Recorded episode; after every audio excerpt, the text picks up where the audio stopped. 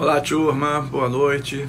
Estamos chegando aqui para mais uma live aqui. É, hoje, terça-feira, dia 23. Dia 23. De. Não, 26. 26 de maio. 26 de maio de 2020. Estou aguardando aqui o nosso querido Emerson Orlando Melo é, abraçando já aí a nosso amigo Roberto Casilli, Robert Casilli, boa noite. É, boa noite também para Herbert Pedro, muito bem. Herbert Pedro em Seabra, curtindo o nosso programa. Emerson acabou de entrar aqui. De vez em quando eu começo essas, começo essas barberagens, porque ainda, ainda é coisa de aprendiz. Né? É, deixa eu ver aqui. Estou procurando meu amigo Melo Emerson, ok aguardando só agora a conexão. Ontem eu devia ter registrado aqui no início, lamentar, eh, deveria ter lamentado o falecimento do técnico Oswaldo Amarez Vadão, 63 anos, ex-treinador de Bahia e Vitória, ultimamente na seleção brasileira de futebol feminino. Né? Muito bem, já tenho aí a imagem do meu querido Emerson Orlando Melo, um amigo de mais de 30 anos, chegou aqui cedinho, novinho, bem novinho, vindo do Guarujá, grande zagueiro do futebol da Bahia, teve uma carreira muito bonita, eh, jogou no mundo, né? Futebol japonês, em outros lugares e tal.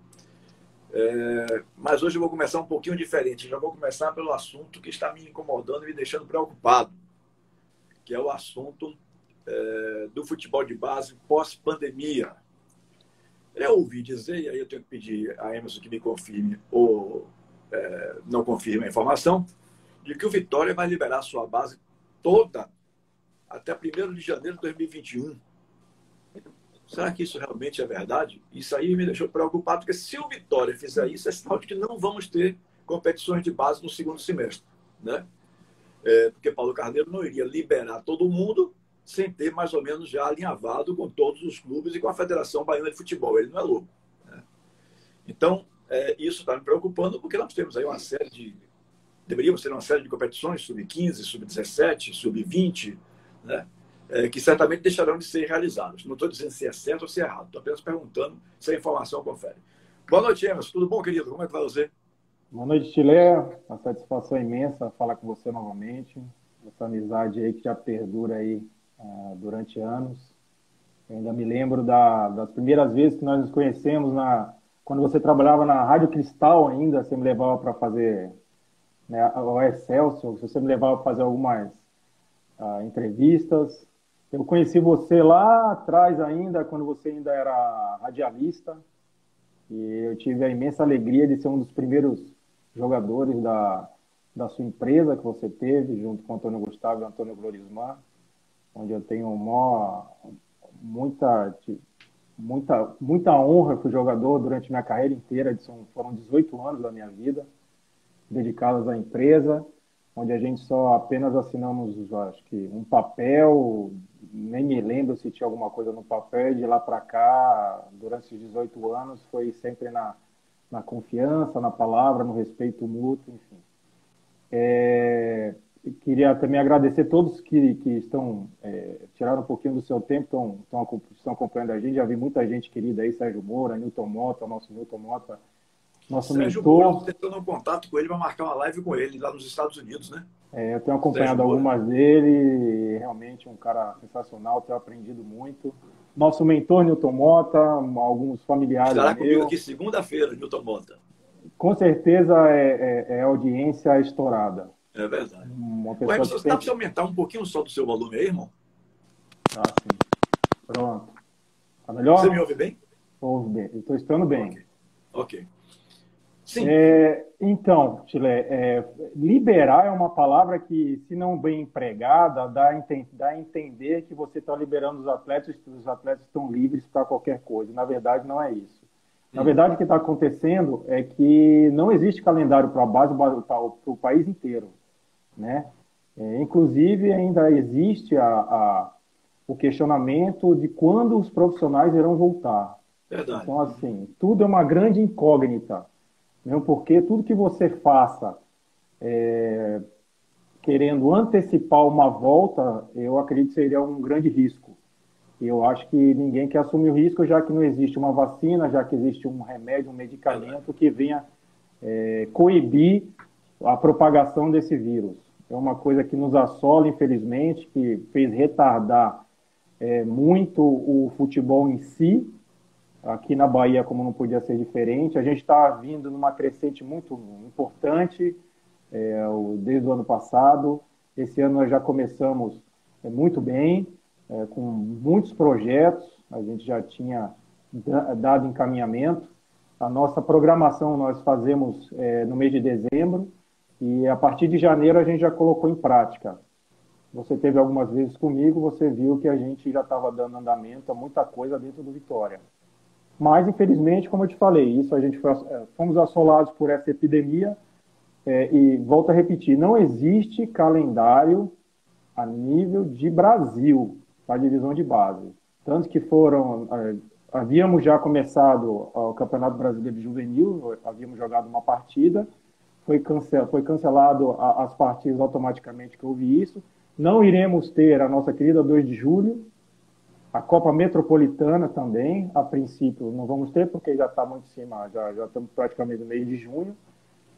E, decorrência disso, os outros campeonatos também existem. Nós temos um, um movimento chamado de, de, dos coordenadores do, do país, do Brasil inteiro, onde a gente está tentando a viabilidade, pelo menos, após a volta do profissional, um período onde ele passe por adaptação, nós venhamos a fazer isso paulatinamente, ou seja, voltar ao 20, quem sabe 17, mas isso tudo depende da volta e como vai ocasionar essa volta dos profissionais. Então, é, essa questão de liberação, como tudo no país hoje, tudo depende.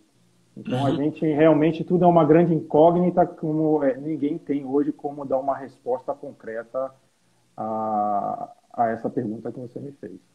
Uhum. Mas é, a ideia, desculpa, mas a ah. ideia inicial é que voltam os profissionais e posteriormente, é, dependendo de como vier a, a, a ser essa volta, a, a, questão do andamento das coisas, a gente volte primeiro com 20 e aí sucessivamente. É, você me entendeu bem, porque eu não iria dizer liberar para liberar todo mundo, quer dizer, tá todo mundo livre, né? não, é, não, é, é nesse sentido. É, é, Eu, eu sei, você sabe, mas muita uhum. gente que está aqui é, vai achar que, ó, oh, é, é, final de foi feira, vamos lá, né? Liquidação, né? É porque quando eu cheguei no Vitória, né, Tilé, eu tive já, eu já tive problemas, né, com, com, com algumas pessoas lá, eu, eu até confidenciei isso você em particular, onde algumas pessoas foram lá, acharam porque existia um hiato, entre o competente Carlão e a minha chegada, um hiato de dois, três meses, e as pessoas acharam que o Vitória era liquidação. Quando eu cheguei lá, dois, três jogadores não estavam mais, e expoentes da, da categoria. Hoje eu consegui ir atrás, consegui reverter o quadro, mas a gente tem que ter muito cuidado no que a gente prega, porque a gente pode ter uma, uma, uma, uma, uma interpretação equivocada. É, equivocada, exato. Uhum. É, é, é, e os jogadores estão sendo comunicados dessa possibilidade? É, primeiro, é, desde quando aconteceu essa, essa epidemia, é, nós a princípio demos férias, né? Porque você tem alguns meios jurídicos de você fazer até para contenção de gastos, né? Demos férias de 30 dias, antecipamos as férias e entramos no, no, no plano do governo que ele, é, que ele deixou, a, a, que a gente pudesse, disponibilizou para os clubes.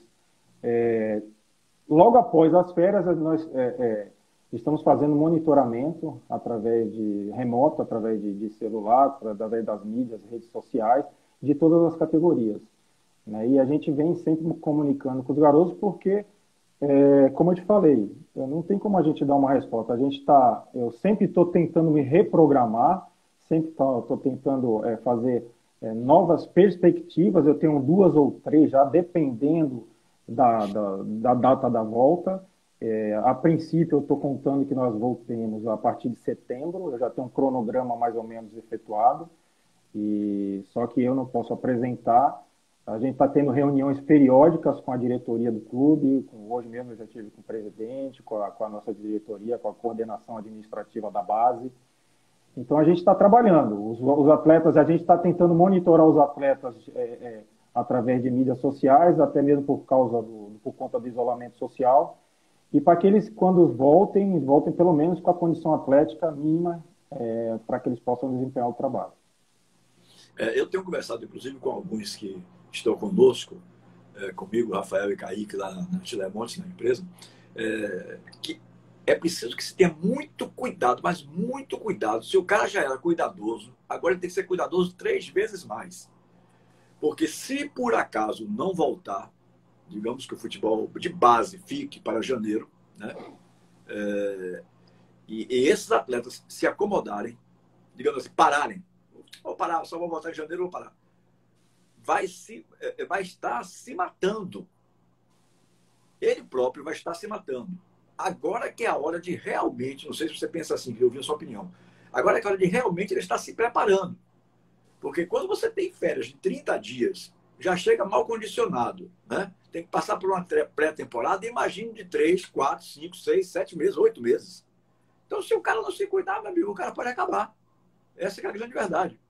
Porque aí chega o ano novo, alguns estarão preparados, outros não, porque vacilaram, porque não se prepararam para isso mesmo, se acomodaram.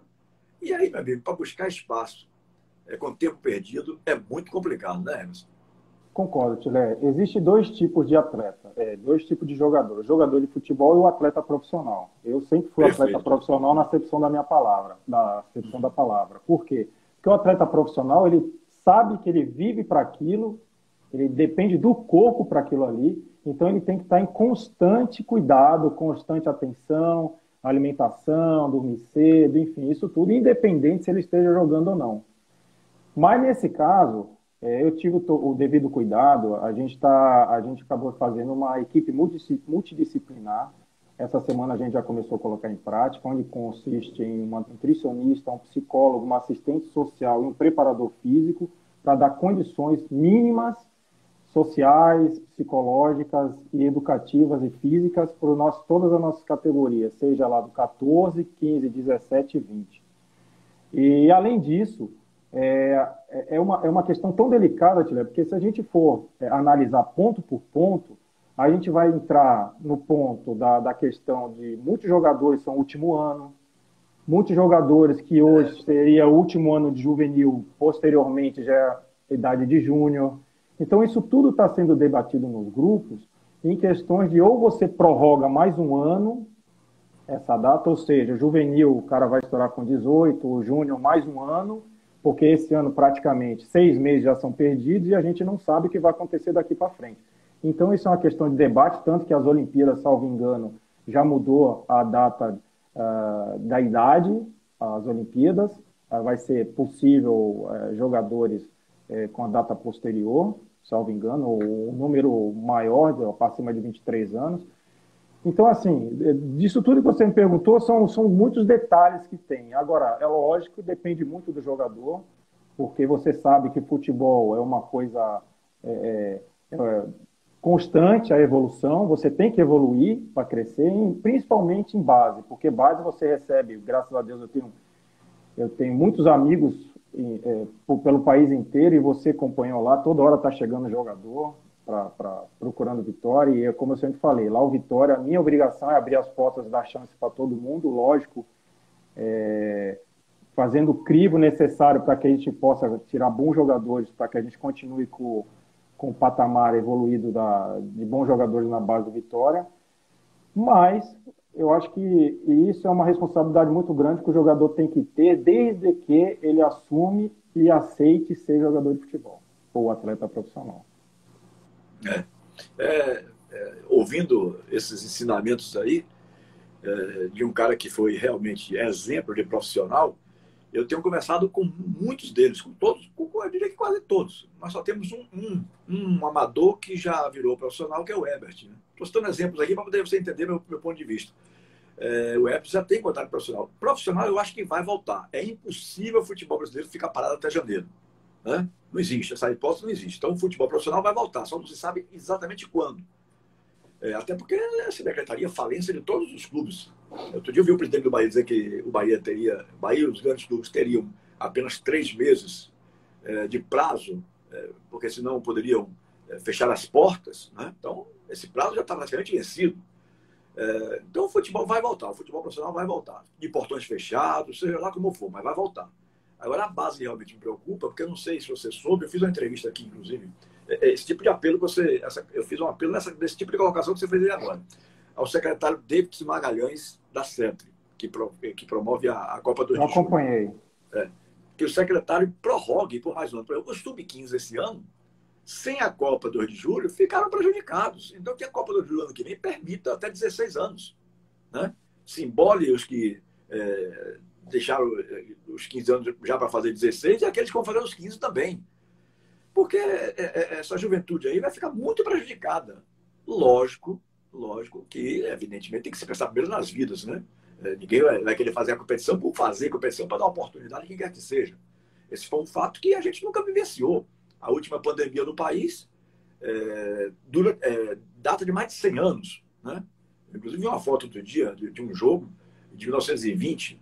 Então, é, é, data de 100 anos. Então, nenhum de nós aqui experimentou isso. Tudo para nós aqui é novidade. Tudo que está acontecendo aí para nós é novidade. Né? Então, é, me preocupa esses dois aspectos. Os de, os de 15 anos de 15 anos, e os de 20, porque seria o último ano da, da, da base, né? É, já teriam que estar prontos para o profissional no ano que vem. É, essas coisas você tem debatido com, com, o presidente Paulo Carneiro, você tem. Eu sei que você é um cara muito inteligente, eu lhe conheço a fundo, é, você tem pontos de vista bem definidos, você é um cara que raciocina, que pensa, né? não fala sem pensar antes. É, é, qual é a sua visão nesse sentido? É, o Vitória poderia fazer um apelo à federação, para que se prorrogue também a CBF, se prorrogue mais um ano é, nas categorias de júniores, por exemplo, dos 20, o ano que vem embolar com quem faz 21.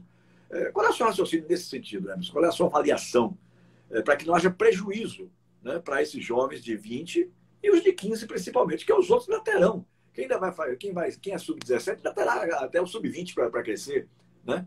Mas o cara que está no sub-15 perde oportunidades de competições interessantes e o cara que já está com 20 anos deixa o último ano de profissional, o último ano da base sem poder atuar. Né? Então, acho que isso é um, é um problema que eu imagino que você esteja. É, é, você é muito inteligente como é, já elaborou, inclusive, alguns projetos para a Câmara dos Deputados, que, infelizmente, o que presta, eles não analisam, né? eles engavetam. Então, é, qual é a sua visão sobre isso? Bom, Tilé, vamos lá. Em alguns pontos que você me falou, eu acompanhei atentamente a live do secretário, tá? Uhum. E aí ele chegou a um determinado ponto que, ele, que você comentou até, sugeriu que a 2 de julho fosse postergada e feita no mês de janeiro. Isso. E ele, como resposta, ele disse não, porque era uma data comemorativa, simbólica do estado da Bahia, e que não poderia mudar. Só que vamos parar para pensar. O prefeito acabou de antecipar os feriados.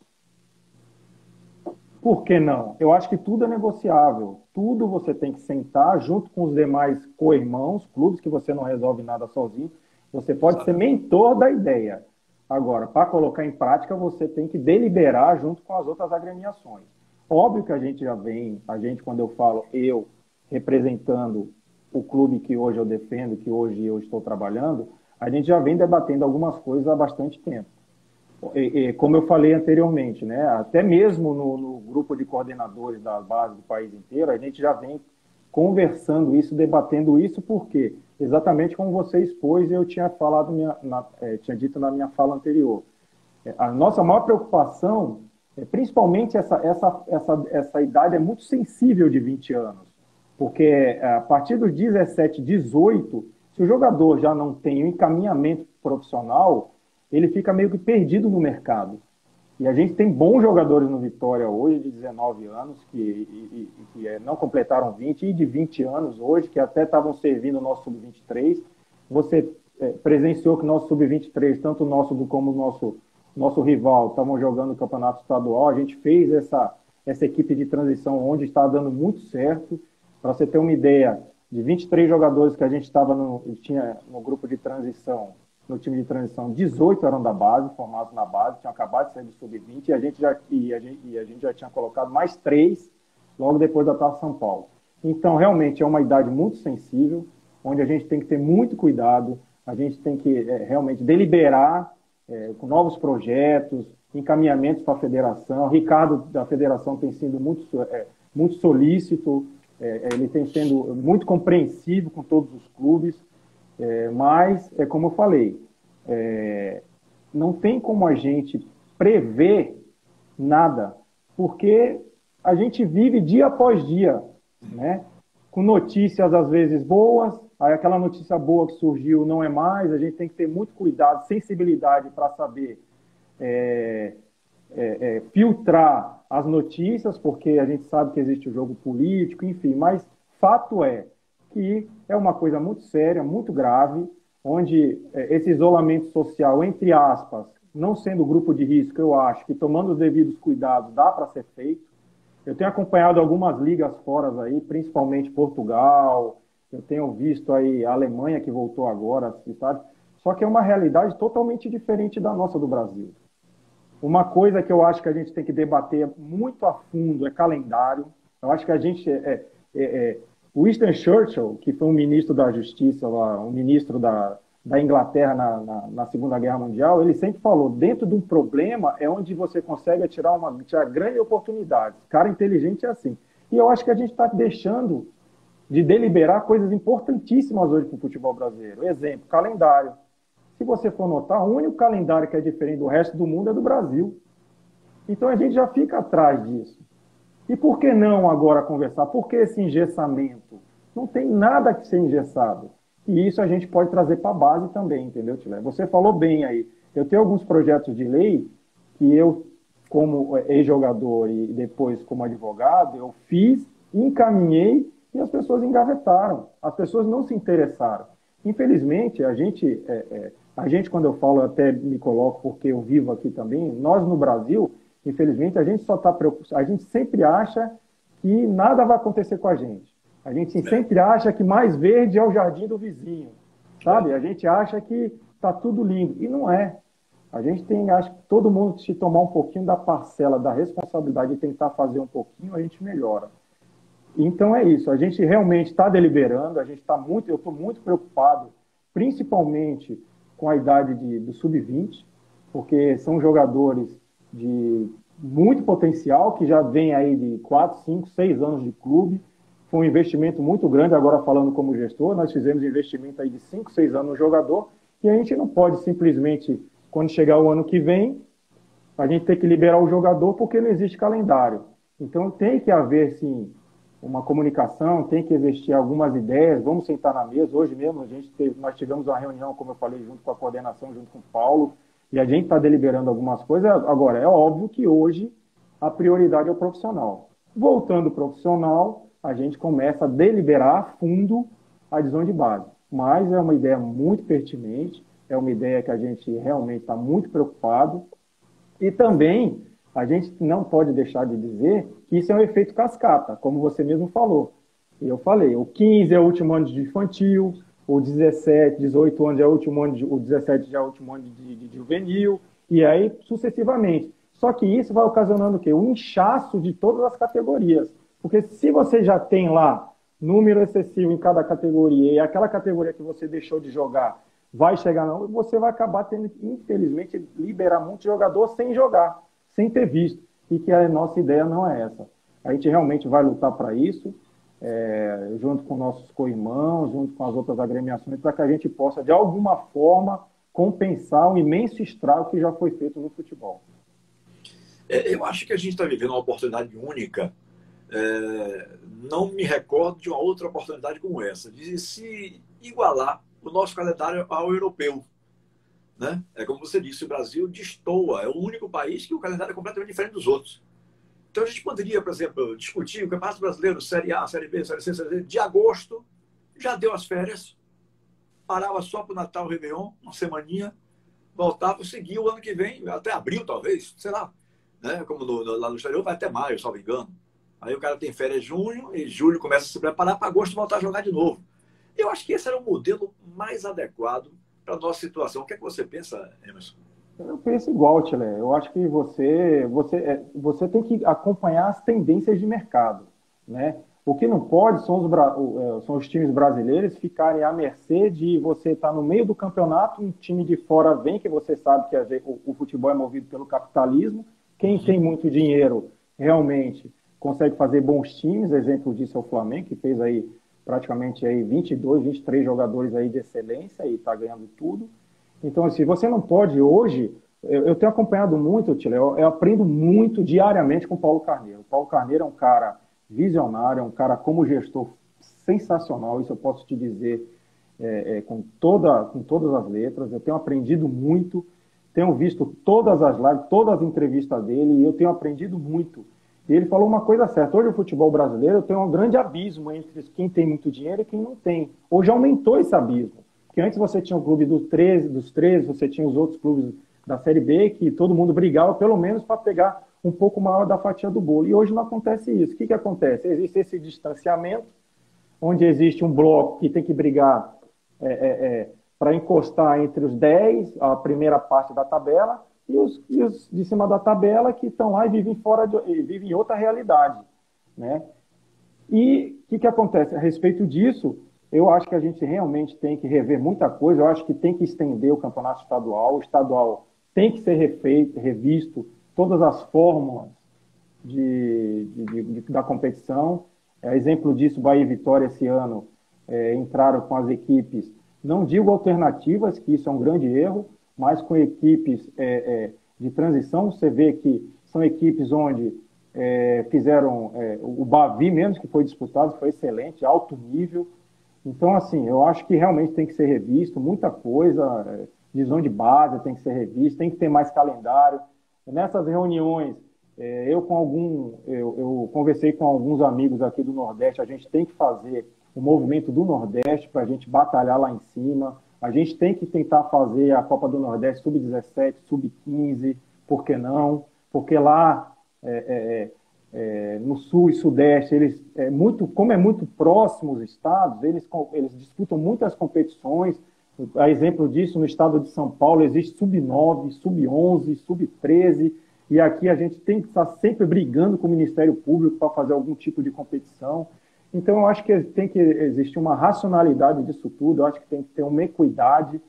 É, a gente tem que parar realmente, a gente tem que sentar numa mesa, debater porque senão vai continuar esse distanciamento de sul e sudeste, que não é interessante, mesmo porque quem está lá vem para o Nordeste buscar jogadores aqui. A gente tem muito jogador de qualidade aqui no Nordeste. Você vê que muitos jogadores estão despontando no Brasil inteiro, aí são do Nordeste. E a gente tem que fazer valer isso. Como? Com mais competições, com um calendário maior, calendário para todas as categorias, que infelizmente hoje a gente está muito aquém do ideal. É, eu acho que é uma oportunidade única única é, da CBF estabelecer o calendário aqui igual ao futebol europeu. É, outra oportunidade como essa, não vejo tão cedo, até porque não vai querer que tenha uma outra pandemia, pelo amor de Jesus Cristo. Então, é, é, é essa é a oportunidade. Agora, o futebol brasileiro vem com coisas erradas há muito tempo. Eu, eu não consigo é, aceitar, embora entenda de uma certa forma, por exemplo, que Flamengo, Corinthians é, tem um marketing muito maior do que os outros, mas essa disparidade de cotas que a Rede Globo paga a um Flamengo e um Corinthians, para lá embaixo, Bahia, Vitória e outros ainda menos votados ganharem menos ainda, está desigualando o futebol brasileiro há algum tempo. Né? São dois campeonatos dentro de um só. Aqueles que vão brigar pelo título, os 10, mais ou menos 10 clubes que recebem mais, e os outros 10 brigar para se livrar do rebaixamento. Então, pô, isso está é, deixando o campeonato desigual. Então, acho que já, o erro já vem lá de trás. O, erro é, é, é antigo, não é da agora. Né? Aí aconteceu o que aconteceu, quer dizer, tem, tem-se pelo menos a oportunidade de se corrigir a nível de calendário. Não é possível que a CBF deixe escapar isso. Porque eu não estou vendo, sinceramente, chance de futebol antes de julho, para segunda, semana, segunda quinzena de julho para início de agosto. Até porque me parece que junho não vai ser, pelo que eu estou sentindo aí. Junho não, né? Julho, talvez, segunda quinzena, na primeira voltar, voltar a parte de, de, de, preparação de novo, de pré-temporada, tal, tal. Quando você vai acordar, tiver tudo como vai ser segunda quinzena de julho, primeira quinzena de agosto. Né? Então, era grande chance. Nós não podemos perder essa oportunidade, na minha ótica. Campeonato Baiano, por exemplo, você trabalha com base, mas foi um vitorioso como atleta profissional. O Campeonato Baiano, eu não acredito que acabe. Eu acho que nem volta. O Campeonato Baiano nem volta. Vários clubes liberaram todo mundo. Liberaram todos. Né? Então, você vai é, requisitar, conseguir juntar esse pessoal todo de novo? Não vai. Só que o presidente da federação, é, que é um cara muito disso. o Ricardo, ele está se segurando um pouquinho para tomar posição e anunciar a posição dele. É, quando eu disse lá atrás, eu fui criticado, é, poucos concordaram comigo, e aliás, é, pensamento igual a mim tinha, acho que o Felipe Alves, que é um companheiro lá do grupo de Zap Alto Nível, que tem quase 200 pessoas envolvidas com o futebol da Bahia participando, né? que aquele não era o momento de suspender o Campeonato Baiano. O Campeonato Baiano deveria ter, faltavam dois jogos, só tinha uma morte no Brasil em 17 de março. Uma, só tinha uma morte, a primeira morte. Então, teríamos duas rodadas, dois domingos. O presidente da federação vem baixo mato, antecipando de domingo para quarta a, a última. Então, em dez dias, teria-se feito as duas rodadas com portões fechados, né? Teria-se feito as duas rodadas e pronto, o campeonato tinha terminado. E aí, é, já se saberia quem seriam os rebaixados, já se saberia quem seriam os semifinalistas. Esses semifinalistas certamente serão esses clubes que vão ter séries A, B, C e D. Então, esses clubes não liberariam jogadores, né? porque eles têm competição a disputar ainda. Mas aí liberaram todo mundo e acabou se premiando os incompetentes. Porque Doce, Mel e Jacobina, sem término de campeonato, não poderão sofrer rebaixamento. Eu não acredito que Ricardo Baixa terminou o campeonato. O campeonato está encerrado. O campeão é aquele que tem mais pontos. Nem sei quem é, acho que é o Bahia, né? Que tem mais pontos é, né, até, até os jogos realizados e os outros dois últimos serão rebaixados. Não pode fazer isso. Seria uma, uma arbitrariedade. Não é assim o campeonato acabar, porque teriam jogos ainda, os dois clubes. Mas se premiou os incompetentes. Quando, é, não sei quem conseguiu é, convencer Paulo Carneiro, Guilherme Belitani, de aceitar é, o adiamento, é, a suspensão, melhor dizendo, a suspensão do Campeonato Baiano. Acho que ninguém enxergou naquele momento que teríamos dois clubes a ser rebaixados e definiria os quatro semifinalistas. Pronto, parava o campeonato. Quando voltasse, os quatro finalistas estariam aí prontos né, para a competição, porque eles terão Bahia A, Vitória B, Série C tem Jacuipense, Série D tem Bahia de Feira. E já, é, é, como eu vejo, é, seriam esses os semifinalistas, né? Então, perdemos a oportunidade. Bahia e Vitória, para mim, foram levados é, é, na boa fé. Sei lá, que eu não quero dizer que os caras não são mais inteligentes do que Guilherme nem do que Paulo, né? Então, foram levados na boa fé a aceitar essa aberração. Né? Só existia uma morte no país, uma apenas naquele momento.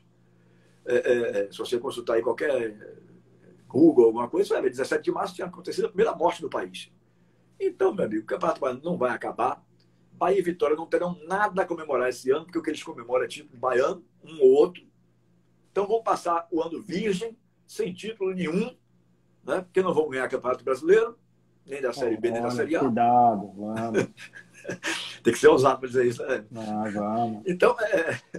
então, infelizmente, infelizmente, acho que premiamos por tabela os incompetentes, né? Docimel e Jacobina. Parabéns aos dois, os incompetentes do ano 2020. Sim. Você queria é, alguma coisa nesse sentido? É, eu queria, sim. É, é, a questão do término de campeonato, é, é, questão de data, enfim, essas coisas eu não posso opinar muito, porque isso é uma coisa mais administrativa a nível profissional. Mas sim. o que a gente não pode fazer é como se está fazendo, é como se não pode servir de exemplo para a gente é o que se faz em São Paulo. Por que em São Paulo? Eu tive a oportunidade de jogar nove campeonatos paulistas por lá para São Paulo, eu até tive um relativo sucesso jogando em time de interior, de estado. E eu sei como é que funciona lá. Lá a Federação é, Paulista, ela dá cotas para os clubes, né? Então, assim, é muito delicado a gente falar, porque eu acredito, eu não sei como que é aqui, a gente sabe que é muito dura aqui a, a vida dos times aqui da Bahia, né? principalmente do interior do estado, onde você tem que fazer, você trabalha com um orçamento praticamente de três meses, no máximo quatro, e lá em São Paulo é diferente.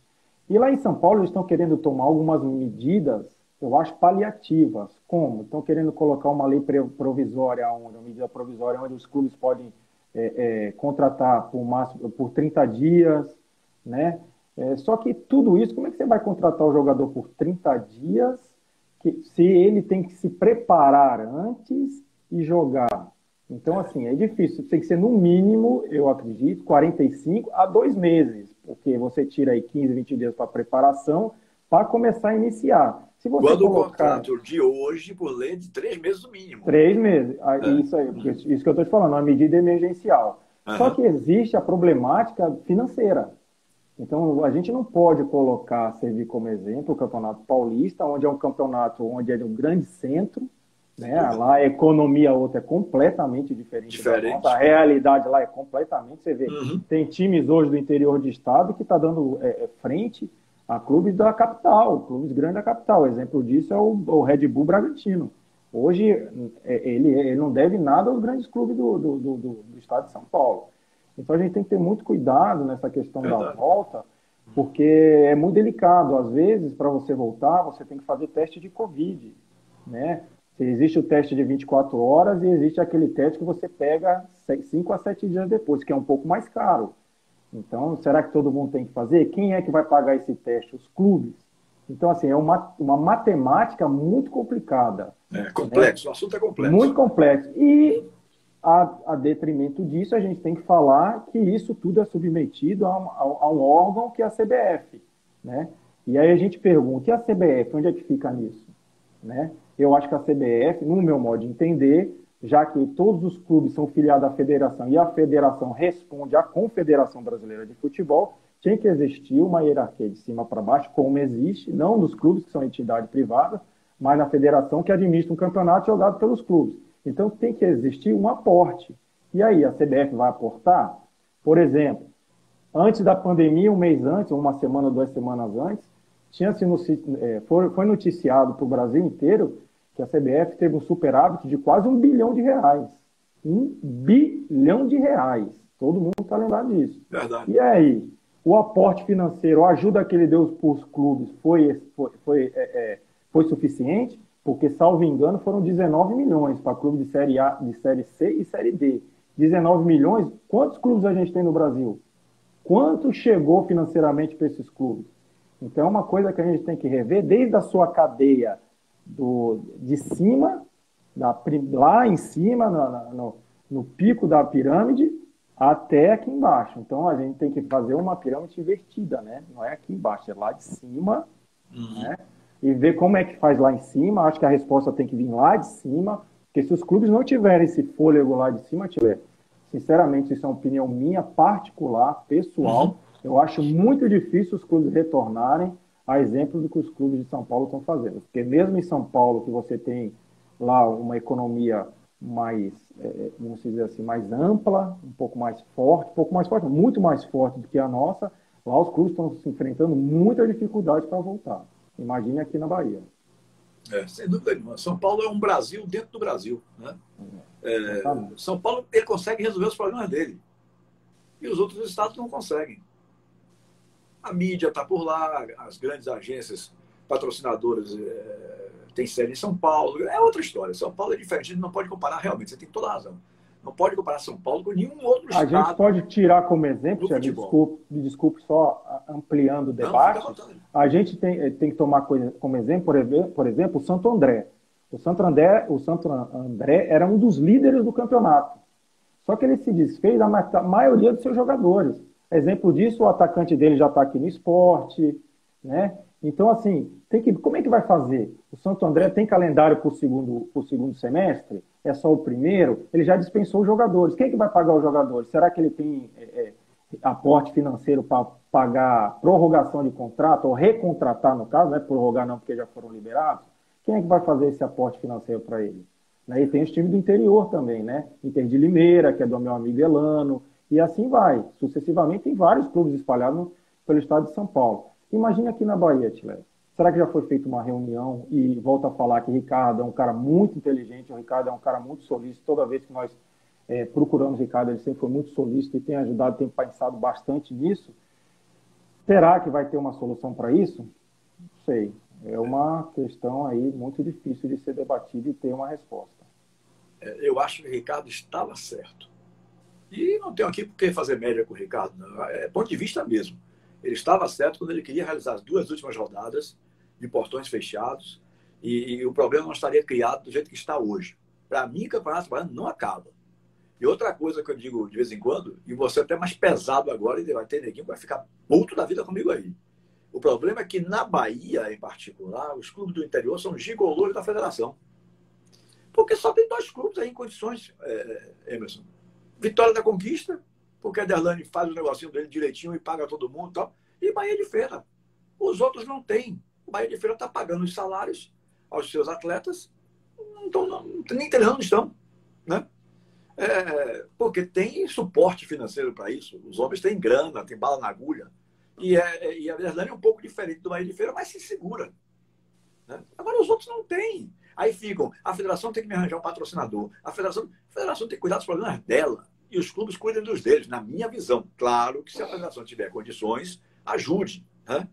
Mas os clubes não podem ficar é, pensando em, em, em, viver às custas da federação, não.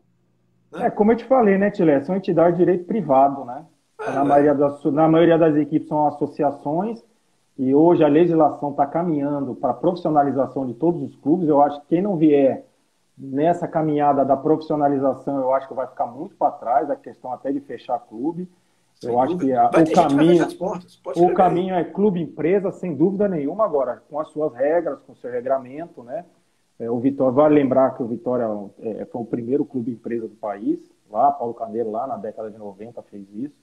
E, a, e a, tem que retomar isso. A maioria dos clubes lá fora, vamos tirar aqui a Liga Inglesa, a gente sabe que a diferença financeira é gigantesca, só que a Federação Inglesa, ela cuida da seleção.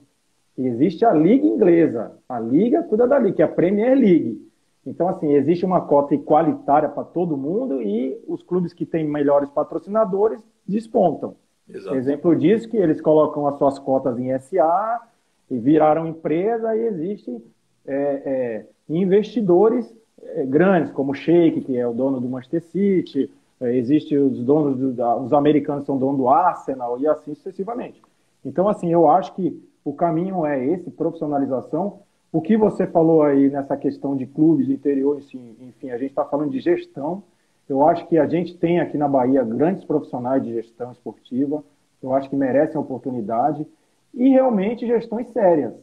Exemplo disso é o Bahia de Feira. O Bahia de Feira, a gente sabe que é o, da década de 90, estava lá quase extinto praticamente, e foi pego por um cara muito competente e que levantou o Bahia de Feira hoje, pode-se dizer que é uma das potências do futebol da Bahia. Só o terceiro ou quarto está ali com conquista, enfim. A gente tem o Juazeirense.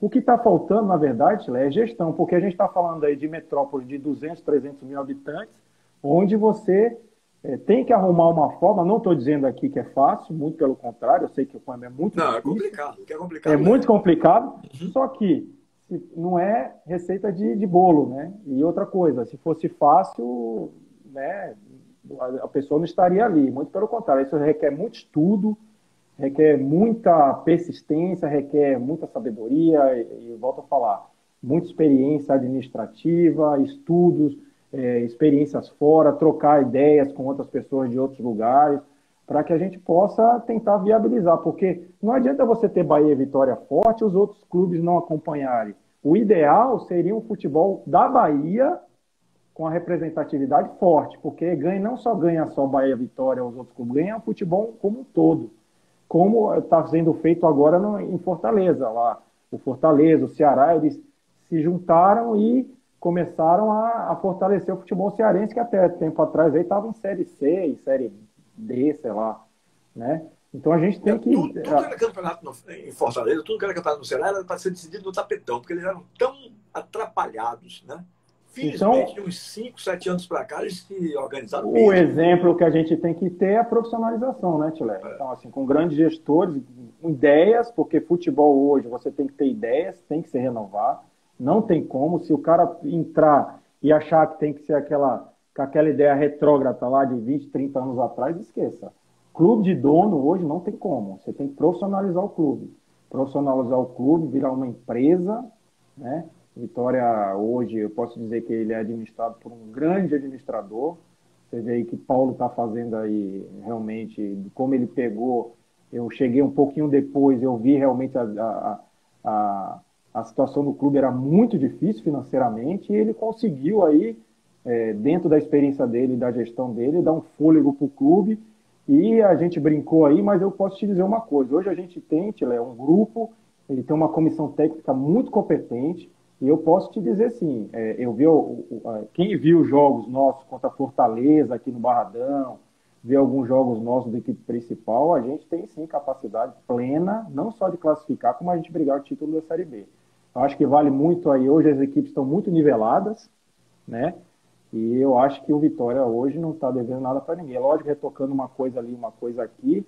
E eu espero que ele retoque com um jogador da base, porque hoje a gente tem bons jogadores na base. Exemplo disso, a gente acabou de colocar mais dois jogadores lá no profissional. Um jogador, inclusive, que eu acredito que aí no máximo aí seis meses aí vai dar um retorno muito bom para o clube. A gente já vê Guilherme Rende despontando, a gente já tem alguns jogadores despontando aí, o próprio Ronaldo, goleiro, enfim. A gente vê hoje já um ativo muito importante para o clube negociar no máximo daqui um ano, né? E a gente, o trabalho de um cara que sempre investiu. A gente está vendo aí, eu sei que o Mota está aí na live aí. É, o, Paulo está fazendo a mesma coisa que fez na década de 90. Ou seja, uma coisa que o Vitória nunca tinha, tinha que ter deixado de fazer Existem clubes que não podem deixar de fazer, que é investir na sua formação. Exemplo disso, Bahia, Vitória, enfim. Clubes que têm a tradição de revelar bons jogadores. E hoje, Tile, eu posso te dizer que a gente fez um trabalho muito minucioso a pedido do nosso presidente. A gente hoje tem uma metodologia de trabalho. Hoje a gente tem é, um, um, a gente tem um, um, um, fizemos um estudo onde a gente está deixando hoje um legado, independente de quem saia hoje, quem venha hoje, tem uma metodologia de trabalho, uma filosofia do clube que sempre teve de jogar para frente, enfim, metodologia de trabalho, que todo aquele, é, aquele profissional que chegue hoje no Vitória vai estar tá lá no arquivo, bonitinho, e vai seguir aquela metodologia de trabalho do clube. Isso é um legado que é, nós estamos deixando, uma equipe de trabalho de estudo, através do nosso presidente, Bruno Pivetti, enfim, Marcelo Vilhena, que veio para colaborar com a gente, todos os nossos analistas, os, os jogadores, os treinadores de base que que estão ajudando muito. A gente tem deliberado muito, a gente deliberou praticamente aí três, quatro meses sobre essa metodologia de trabalho, que hoje virou uma realidade. A gente fez, é, é, a gente já tem o, ele pronto, só está agora faltando algumas coisinhas para a gente anunciar e, e definitivamente arquivar para o clube, para aquelas pessoas que cheguem e vejam como é que o clube joga. Através disso, a gente vai nos jogadores certos, na posição certa, da forma que a gente quer que ele jogue. Não na forma, eu digo, tática, porque aí o, jogador, o treinador vai ter a sua, a sua forma de trabalhar, mas a forma é, é, que o Vitória, daqueles jogadores que ele quer que jogue, para frente, como sempre foi, jogadores muito técnicos, jogadores que a gente revelou aí durante anos aí para o mercado brasileiro mundial. Né? É, querer desconhecer é, que Paulo Carneiro é, é, profundo conhecedor, é o cara que é, é, como é que eu poderia dizer, se enganar, enganar a si próprio. Né? Quando ele assumiu lá no meio do ano passado, não foi isso? Foi. No meio do ano passado. Ele, é, ele já foi em maio. É, isso. Maio já abril. encontrou um Campeonato Brasileiro às portas. Né? Já estava começando o Campeonato Brasileiro quando ele assumiu. Então ele não pôde colocar, a, digamos assim, a, a, a linha de trabalho dele para aquela Série B do ano passado. Felizmente não caiu. Que poderia ter caído para a Série C. Felizmente não caiu. Aí sim, eu comentei isso com vários amigos, inclusive. É, deixando o Paulo preparar as coisas em dezembro para janeiro, de novembro, dezembro para janeiro, fazer o trabalho dele para armar um elenco, um clube, aqui na Bahia não tem ninguém igual, não. Não tem. Né? É, é e agora, é, pode esperar que o Vitória passar a ser um sucesso é questão de tempo. É questão de tempo. Porque as coisas no futebol não são da noite para dia. Né? Ninguém teve mais arranca-rabos do que Paulo Carneiro com Paulo Maracanã do que eu. Você sabe minha história, você me conhece, a gente é amigo há muito tempo. Mas é querer desconhecer, meu amigo, a, a verdade. É querer brigar contra uma realidade. Paulo Carneiro é indiscutivelmente um grande conhecedor. Só que ele assumiu no momento ruim. Ele já encontrou o abacaxi pronto. Né? É, e dívida pra cacete. Clube todo endividado. Mas no momento que ele pode colocar a cara dele, né, preparar é, é, o ano, a temporada, né, como ele começou a fazer assim de dezembro, novembro, dezembro para janeiro, e começou até e ia bem até a pandemia chegar, é, aí, meu amigo, é você querer se iludir. E mais que isso, né, Tilé? É, e mais que isso, é, como eu te falei, ele tem, é dele isso, né? E isso é a filosofia do clube. Ele está com um projeto muito bom, é um projeto que já é uma realidade, só falta tirar do papel e a gente já iniciou. Você quando foi no Barradão você viu essa obra, que é a Academia do Vitória. Essa academia Sim. realmente o Paulo é uma, uma ideia que ele teve junto com os amigos, é uma ideia dele. Ele, ele sempre falou que o coração do clube é a base, e eu fico muito feliz em poder estar participando desse projeto, participar dessa nova história. E eu tenho certeza, Tilé, quando isso tudo acabar, é, o Vitória vai conseguir subir para a Série A. Não tenho dúvida, se continuar no ritmo que a gente estava vindo, realmente o trabalho está sendo feito, eu, eu acredito muito nisso. E caminhando paralelamente a isso, o trabalho da divisão de base, que é a partir do momento que Paulo conseguir inaugurar essa divisão de base, realmente vai ser maravilhoso. Né? E mais que isso, Tile, ele a gente conseguiu retomar a identidade do clube, trazendo jogadores que participaram de alguma forma no clube. Você vê hoje aí nossas comissões de base aí da base, por exemplo, e os profissionais que trabalham, que transitam no clube, hoje praticamente todos foram formados dentro do Vitória. Então existe, além do, do, dos grandes profissionais que a gente tem hoje no Vitória, são profissionais hoje reconhecidamente e, e têm identidade do clube, né? Eu vejo aí na live o próprio Vitor, que, que, é, que foi um atacante é, que jogou do Vasco para cá, visão de base, muito bom também. Eu vejo o Rodrigo, enfim, são jogadores que participaram de algum momento é, é importante na história do clube, que hoje realmente tem as portas abertas lá, transita, não só transita, como trabalha e faz um grande trabalho lá, principalmente na visão de base do clube. O Emerson, nós temos mais ou menos oito minutos ainda restando para essa live. Eu queria falar um pouquinho de você. Em que sentido? É, você foi um jogador é, vitorioso na sua carreira, chegou a jogar no futebol japonês, né? É, rodou o mundo tal.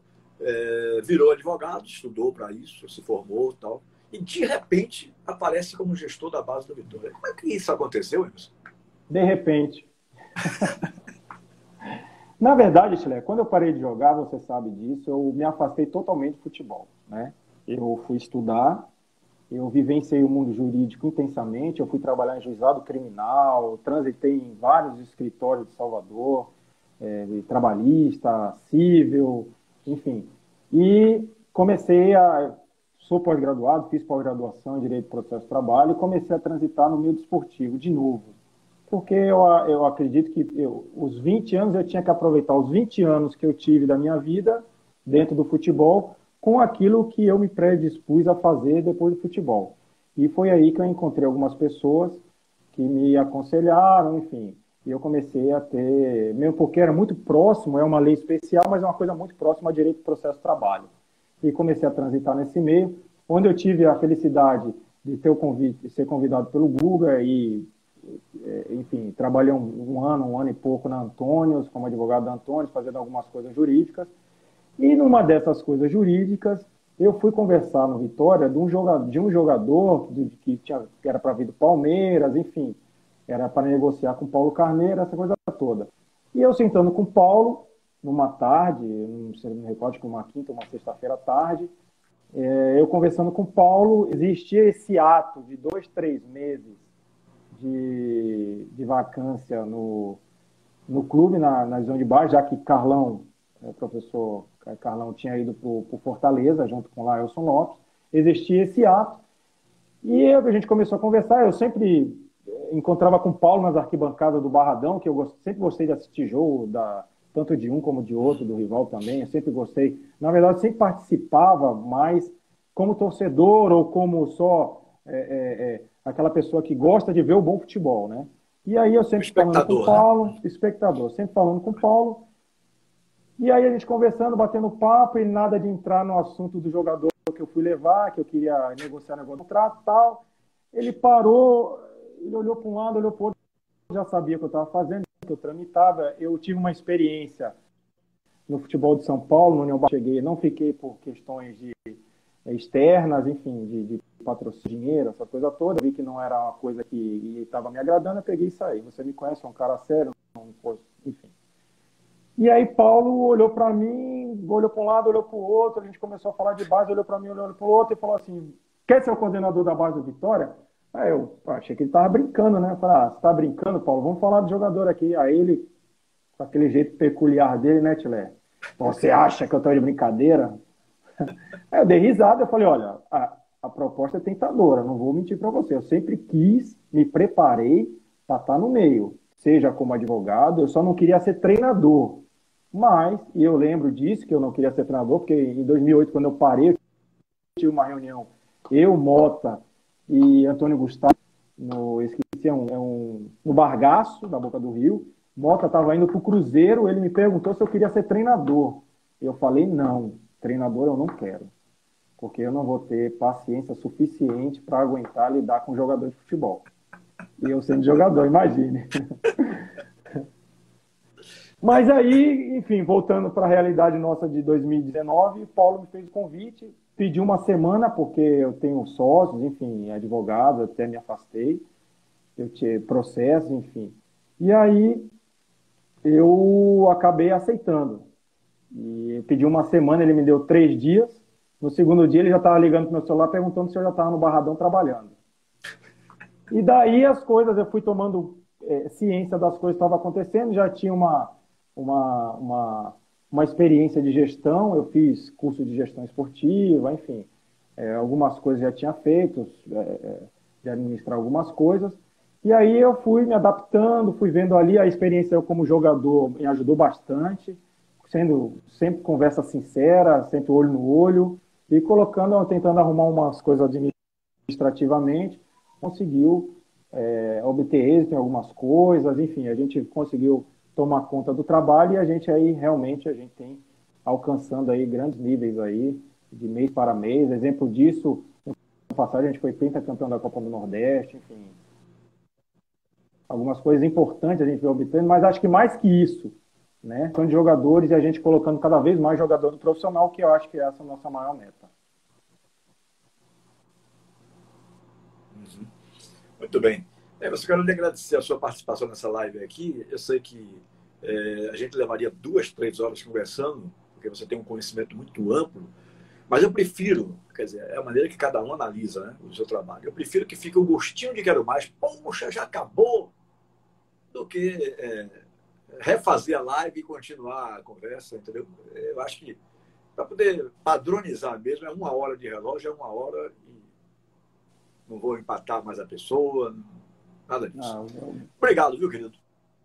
Chile, eu queria agradecer você pelo convite. Para mim, é, na verdade, é sempre uma, um bate-papo muito descontraído, muito gostoso. Você vê quando você vai lá na, no Barradão me visitar lá, a gente fica, se deixar, a gente fica a tarde toda conversando, porque muita, é.